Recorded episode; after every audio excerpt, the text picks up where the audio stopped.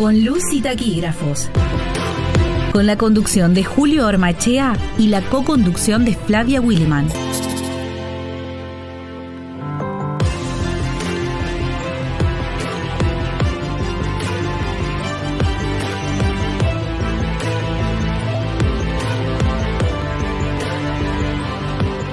Saludos cordiales a la audiencia de Radio Diputados, la radio web de la Cámara de Diputados de Entre Ríos. Mi nombre es Julio Ormaichea y les doy la bienvenida al cuarto capítulo de Con Luz y Taquígrafos. En la conducción me acompaña la afable Flavia Williman Asen. ¿Cómo estás, Flavia? Hola, Julio. Hola, la audiencia. Y acá estamos con toda la energía para un nuevo capítulo de nuestro programa. Y en la asistencia técnica... El señor operador Franco Bravo. Muy bien. En el capítulo anterior compartimos con nuestra audiencia la salutación que recibimos del equipo de Palabras Dibujadas, programa radial que se transmite los viernes a las 15 horas por BCN Radio, la radio web de la Biblioteca del Congreso de la Nación, y que también puede escucharse a través de Spotify. Le contamos a la audiencia que también los capítulos de nuestro programa pueden escucharse en Spotify con solo buscar el nombre de nuestro programa, con luz y taquígrafos. Así es, Flavia. Y de esta manera los capítulos están disponibles las 24 horas.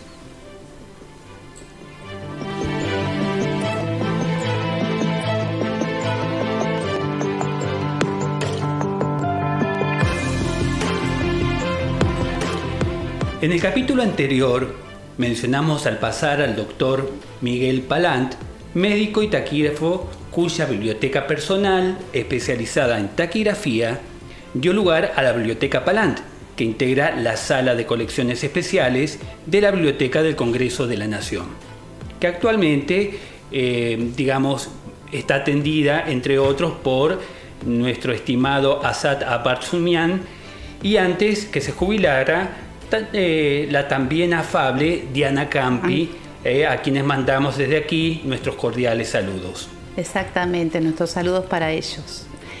Como datos informativos, agregamos que la sala de, colección, de colecciones especiales de la Biblioteca del Congreso está formada por cuatro colecciones.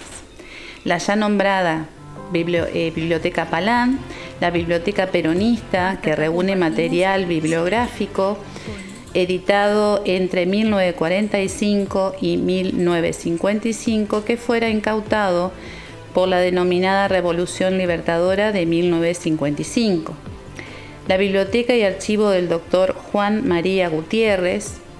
Si me permitís, Flavia, como es objetivo de nuestra propuesta radiofónica, no solo hablar de taquigrafía y la profesión de los taquígrafos, sino también apuntar datos históricos de nuestro país y en particular de nuestra provincia, vinculándolos con los temas que vamos desarrollando.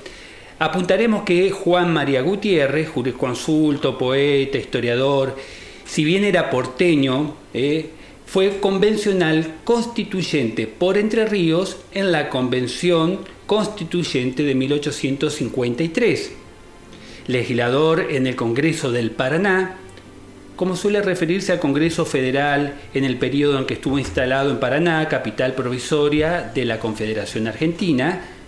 También fue ministro de Relaciones, fue el primer ministro de Relaciones Exteriores de la Confederación Argentina, rector de la Universidad de Buenos Aires y etcétera, un largo etcétera. Y por último, forma parte de esta sala de colecciones especiales la colección reservada que, entre otros, Contiene libros raros y antiguos por primeros libros que dieron origen a la Biblioteca del Congreso.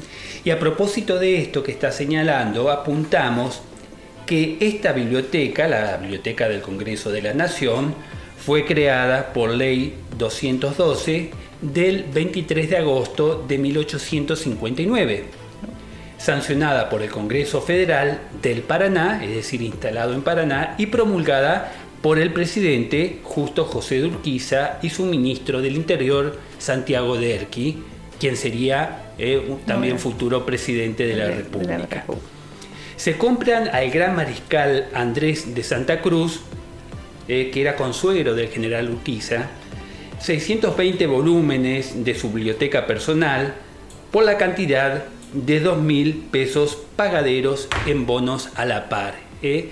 Y esto es un dato interesante también para, para comentar porque en ese momento sabíamos que el gobierno de la Confederación Argentina estaba pasando por dificultades económicas, por eso se emitían bonos, pero a pesar de eso eh, se preocuparon por dotar de este material bibliográfico para la Biblioteca del Congreso.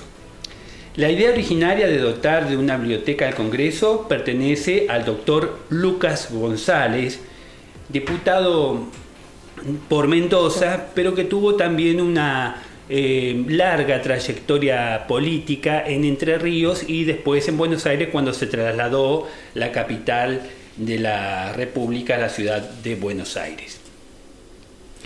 Así que la taquigrafía también ocupa un lugar especial en la Biblioteca del Congreso de la Nación. Gracias al legado, eh, como dijimos, del doctor Miguel Palán.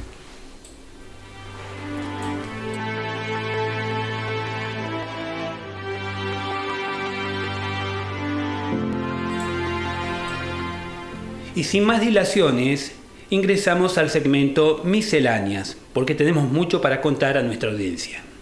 Hoy tenemos para compartir otro término de la jerga taquigráfica. ¿Le contamos a nuestra audiencia cuál es ese término? Así es, el, el término de hoy es gramálogo. En la jerga taquigráfica se llaman gramálogos a ciertos signos simplificados que sirven para representar una palabra o varias a la vez. También se los llama signos convencionales o abreviaturas. Así es, Flavia. Gabriel Larralde, eh, autor del sistema que yo practico, el sistema taquigráfico que yo practico, eh, era contrario al uso excesivo de este recurso taquigráfico, del uso de los gramálogos, y recordando las enseñanzas de Guillermo Parodi, su maestro, en el capítulo anterior hemos hablado de Parodi, nos recuerda nuestro viejo profesor, persona respetable, que nunca había sido taquígrafo, creía de buena fe en el prodigioso resultado de los gramálogos y nos hizo aprender de memoria 1300. Ay, ay, ay.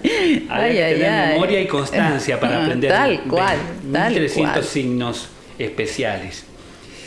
Eh, generalmente cada sistema taquigráfico incluye un catálogo más o menos numeroso de estas abreviaturas y es frecuente que cada taquígrafo vaya creando sus propios signos convencionales, abreviaturas eh, o gramálogos.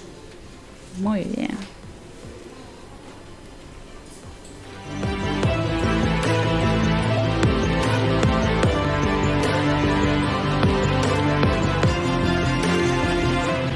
Y antes de pasar a un cuarto intermedio musical, le contamos a nuestra audiencia cuál es el tema central del capítulo de hoy. El tema central del capítulo de hoy es Ramón Columba, el taquígrafo que retractó con el Congreso de la Nación. Y ahí les voy a decir a los oyentes que si pueden prepararse un matecito, un tecito o un cafecito para realmente disfrutar de, este, de esta historia, ¿no? Cuarto intermedio musical y pasamos al tema central.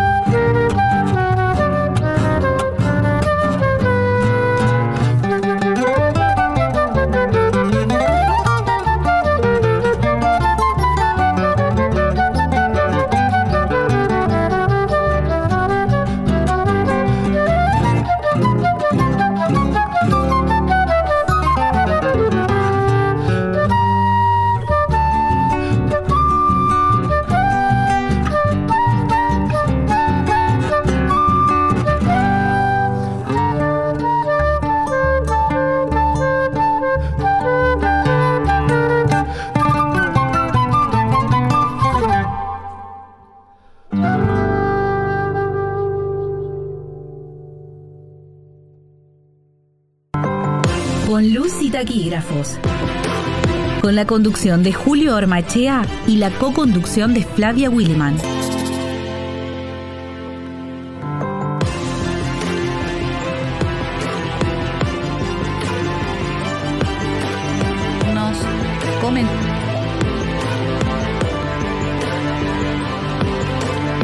Recordamos a nuestra audiencia que pueden dirigirnos comentarios, inquietudes, información a nuestro correo electrónico ciclo con luz y taquígrafo arroba gmail.com.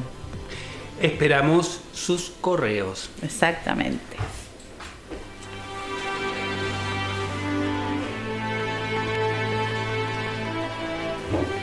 Título del tema central. Hoy nos tenemos como título central a Ramón Columba, el taquígrafo que retractó el Congreso argentino. Así es, Flavia. Afortunadamente, la historia de la taquigrafía argentina está adornada de personajes pintorescos, figuras que han descollado por su singularidad, cuyo legado nos permite trazar pinceladas brillantes de la edad dorada de nuestra profesión.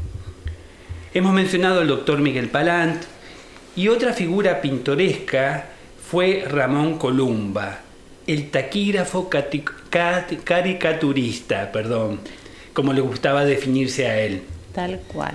que con su arte, taquigrafía y dibujo y su aguda observación nos legó un testimonio de casi 40 años de vida parlamentaria plasmado en los tres tomos de El Congreso que yo he visto.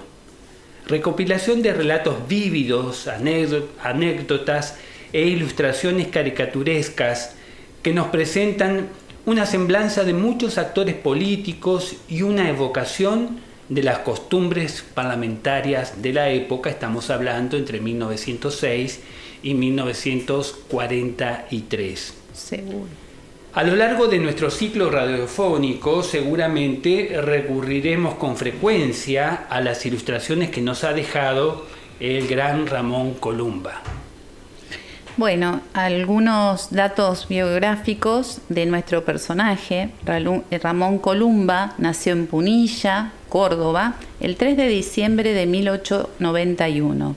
Su padre, Ramón Columba Redondo, era bisnieto del guerrero de la independencia, general Juan Bautista Bustos, y su madre, Diana Martínez, hija del comandante chileno Bernabé Martínez. Pero dejemos que nuestros personajes nos cuente su propia historia de vida. Una vida fascinante, como veremos. Cuenta Columba, a los 12 años de edad, allá por 1904, yo era retratista. Todavía no hacía caricaturas. Iba a la escuela, cuarto grado, en esa época había primero superior y primero eh, inferior, y superior, o sea, inferior y superior. sería el quinto grado de, de- de las escuelas de hoy. Exacto. La cartulina clavada, continúa Columba, sobre el tablero de una puerta y una mesa que me servía de asiento fueron las bases de mi primer atelier. Dibujaba retratos al carbón hechos con trozos seleccionados en la cocina de mi casa. Ay, ay, ay. Ironiza Columba con esta anécdota. Y continuando con su relato, nos ubica en una mañana de febrero de 1906. Seis. Tienes que ver a don Benito Villanueva. Es la resolución y el consejo de mi madre y de mi padre que cumplo llevando, como carta de recomendación, un retrato que yo he dibujado a lápiz, sacándola, sacándolo de una postal que, junto con otras de los hombres públicos de entonces, era común encontrar en las librerías y kioscos de la ciudad. Y con el diseño arrollado bajo el brazo, me dirijo al edificio del Congreso, que acababa de construirse, desprovisto todavía de su cúpula de bronce. Yo necesito ver al señor presidente. Está ocupado. No puede pasar, niño, responde la ordenanza. ¿Qué hacer? piensa Columba. Mientras pienso en este fracaso que no estaba en mis cálculos, suena un timbre llamando a la ordenanza, quien se aleja de la puerta cerrándola en mis narices. Pasan unos segundos y yo me decido a abrirla, introduciéndome furtivamente en un amplio salón de espejos y largos cortinados de terciopelo rojo. ¿Qué quiere, amigo? Le dice una voz autoritaria y grave que viene de una sala contigua. Es la del presidente del Senado de la Nación, don Benito Villanueva, precisamente, cuya efigie yo traigo envuelta bajo el brazo. Le ha sorprendido sin duda ver a ese niño que se ha colado sin anunciarse la antesala de su despacho, donde mantiene una conversación con un grupo de personas. He venido a traerle un retrato que yo he hecho de usted, señor presidente.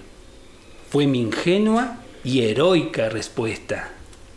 Estamos hablando de un niño que va al Palacio del Congreso de la Nación a inicios del siglo XX. Sí, tal cual. Y aparte lo ingenioso, lo que, lo que se le ocurre en ese momento, fueron cuestiones de instante.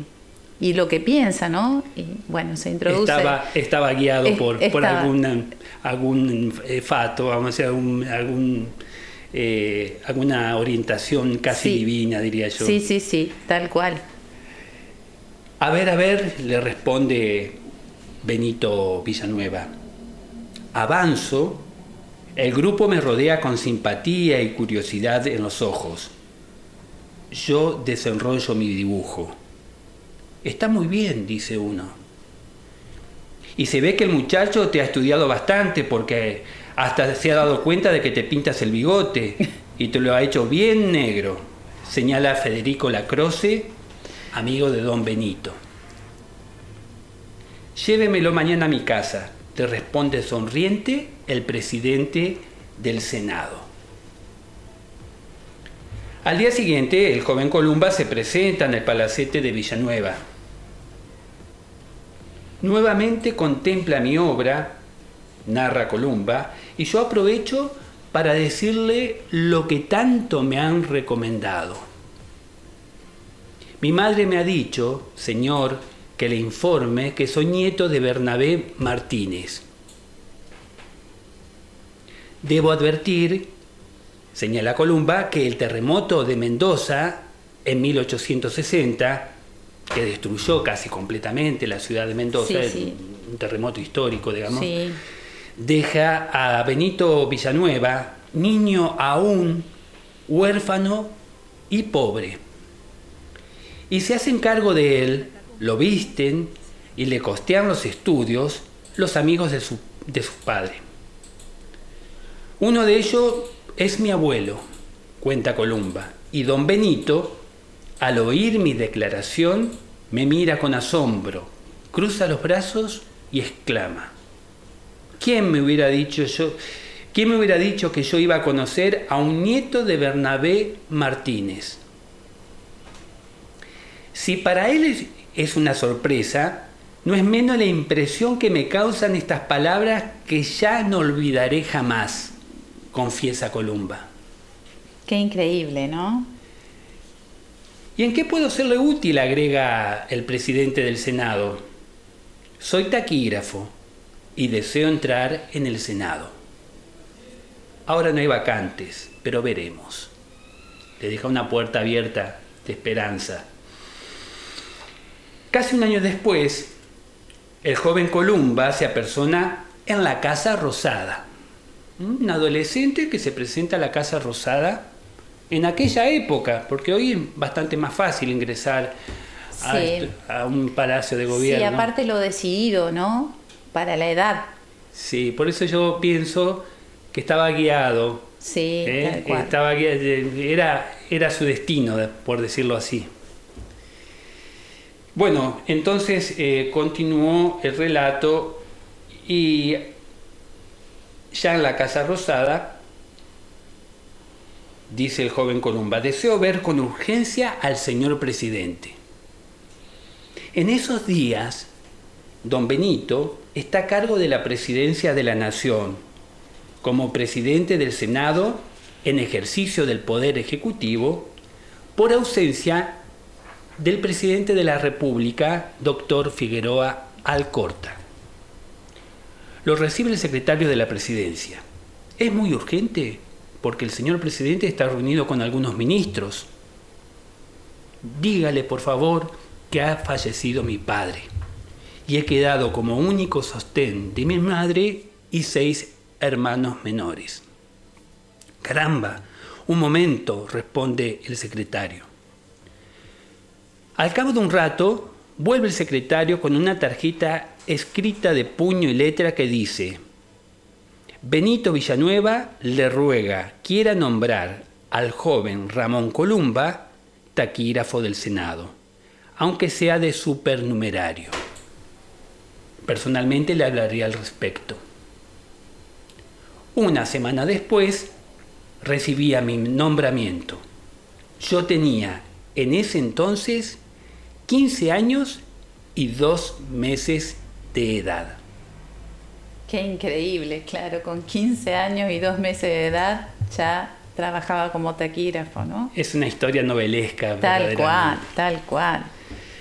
Comienza así la brillante carrera de Ramón Columba como taquígrafo, como dibujante y como escritor. Exacto. Le contamos a la audiencia que en taquigrafía se destacó eh, culminando su carrera dirigiendo eh, durante 20 años el cuerpo de taquígrafo del Senado de la Nación en 1927 a 1946. 20 años como director del Senado, del cuerpo de taquígrafo del Senado de la Nación. Taquígrafo de la Comisión Nacional del Centenario en, 1910, taquígrafo de la Cámara de Diputados de la provincia de Buenos Aires, profesor de taquigrafía, taquígrafo en un curso de la Facultad de Derecho de Buenos Aires. Acotamos acá, Flavia, que en esa época era muy frecuente que los cursos de los eh, profesores universitarios fueran registrados taquigráficamente y después con todas las versiones taquigráficas que se iban acumulando se editaban libros. Claro, ¿eh? hacían una recopilación, digamos, de todas las versiones y, bueno, servían justamente para, editar los libros. Em, también fue autor del manual sintético de taquigrafía de 16 lecciones en 1946 sobre el sistema de Pitman. Exactamente. Y como dibujante, Emil, que tuvo una brillante carrera también como dibujante, en 1911 comienza a publicarse, comienzan a publicarse sus dibujos en los diarios y revistas más importantes de Buenos Aires, entre otras eh, en Vida Moderna, El Nacional, la tan famosa Caras y Caretas. Exacto.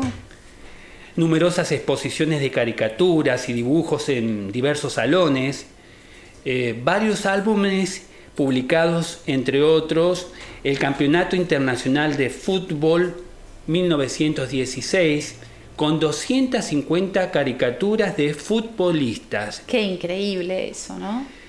Eh, el álbum Perfiles Pacifistas 1936, eh, con silueta de los miembros de la Conferencia Interamericana de Consolidación de la Paz, que inauguró en Buenos Aires eh, Franklin Delano Roosevelt, uh, un presidente de los Estados Unidos. Qué increíble, ¿no?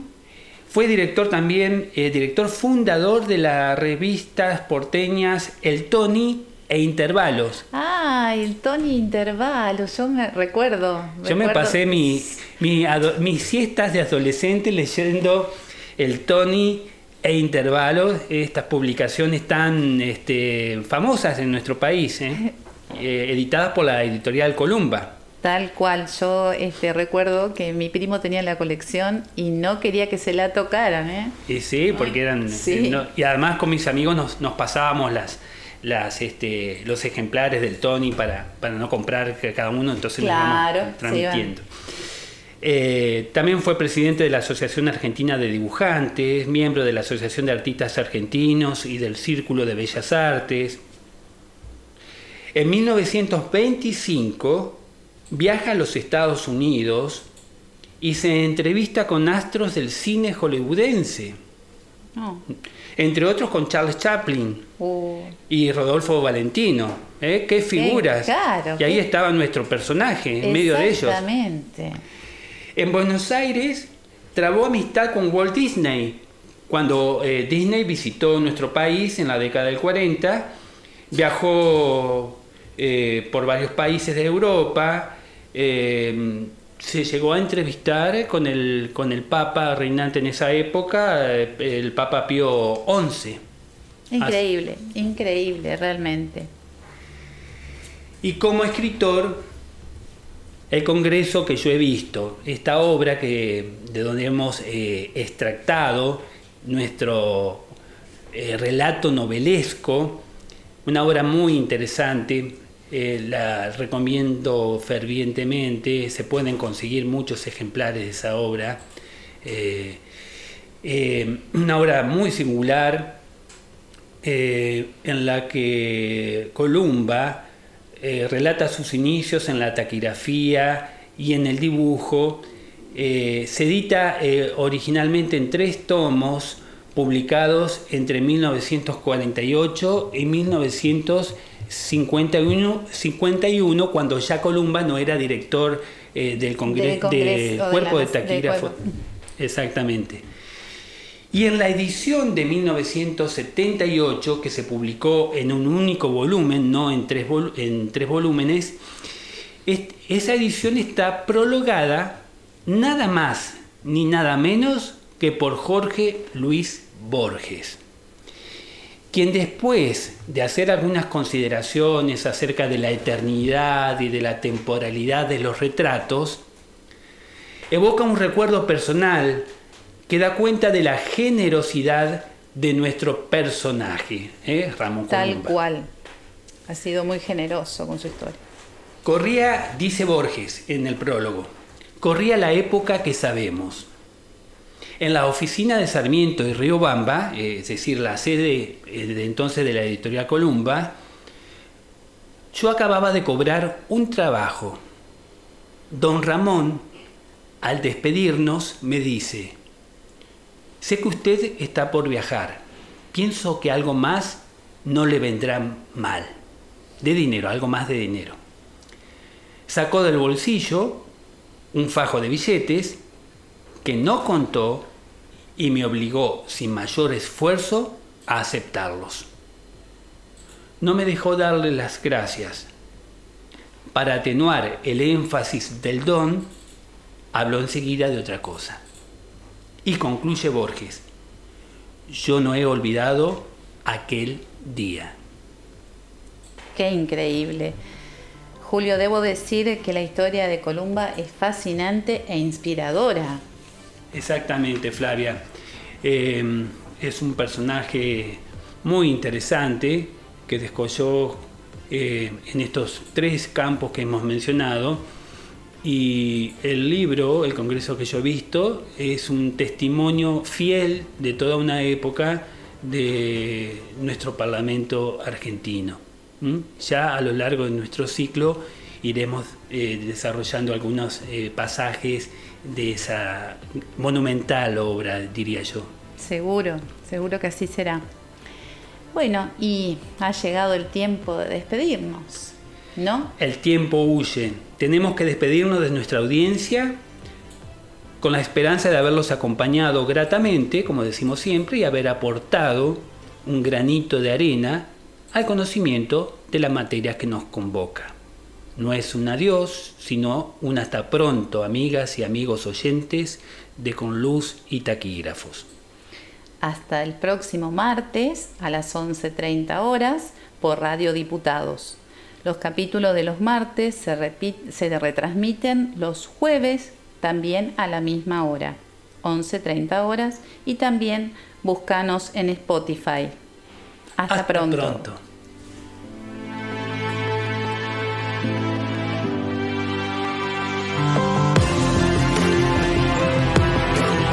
Hasta acá compartimos con luz y taquígrafos.